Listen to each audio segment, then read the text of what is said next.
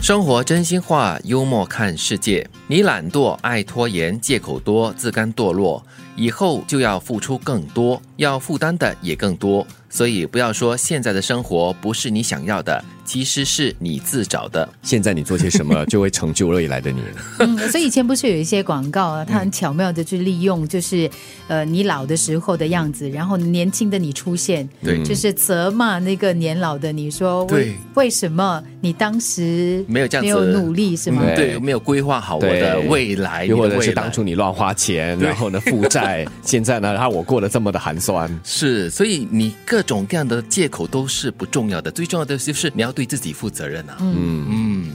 这世界只有一种成功，就是用自己喜欢的方式度过一生。嗯，哇哦，那你就能悠然自得，你就真的成功了。对，可能很多人会对这个“成功”的这个字眼哦，会有不同的诠释，就是你拥有多大的房子啦，有多豪华的轿车啦，或者是你手上有多少积蓄啦，作为一种成功的标准标配哦。嗯，而且我觉得另外就是用自己喜欢的方式，你这个喜欢的方式哈、我相信也不会一成不变。嗯年轻的你、中年的你、老年的你，喜欢的东西会是不一样的。对对对对对，你在经历的每一个阶段过后呢，可能都会改变你的一些心态跟想法。对，所以哈、这里就有好多的这种不确定的这个因素在了，对吗？嗯所以你这一生到底会是怎么过，也很难，也说不准呐、就是因为它会跟着环境，对还有跟着你自己的转变而改变。是，可能这句话可以多几个字眼来改善它，就是说这个事件的这种成功哈，就是在每一个阶段都可以用自己喜欢的方式来度过那个日子。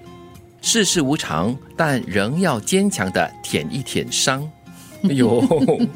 就是自己为自己进行这个养护跟这个疗愈。对，很重要，因为世事是无常的，很多东西就是可能意外啊，各方面的东西都是你无法预知的。而且这个伤口啊，还是要靠自己来愈合。嗯，那当你在愈合的时候，你可以同情一下自己啦，自怜自艾啦。但是同时也要要坚强的。是让我想起了以前家里养的那些小狗啊，就是如果它到外面去跟别的狗打架，它受伤了，它回到自己的那个窝边哈，嗯自己舔伤它就自对不己对舔伤口啊。对对对，我们旁人看起来觉得他很可怜哦。对但其实自己的那个唾液哈，疗伤的那个效果最好嗯哎，。听说是对不嘞对我们小时候从小就割这样伤子不是说这样吗对，妈妈都是这样子说 的。 你是狗是猫吗？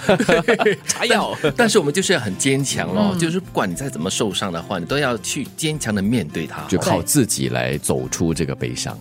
家是生生不息的绝望和不期而遇的温暖。哇，好矛盾哦，但是也是很真实的，生生 不息。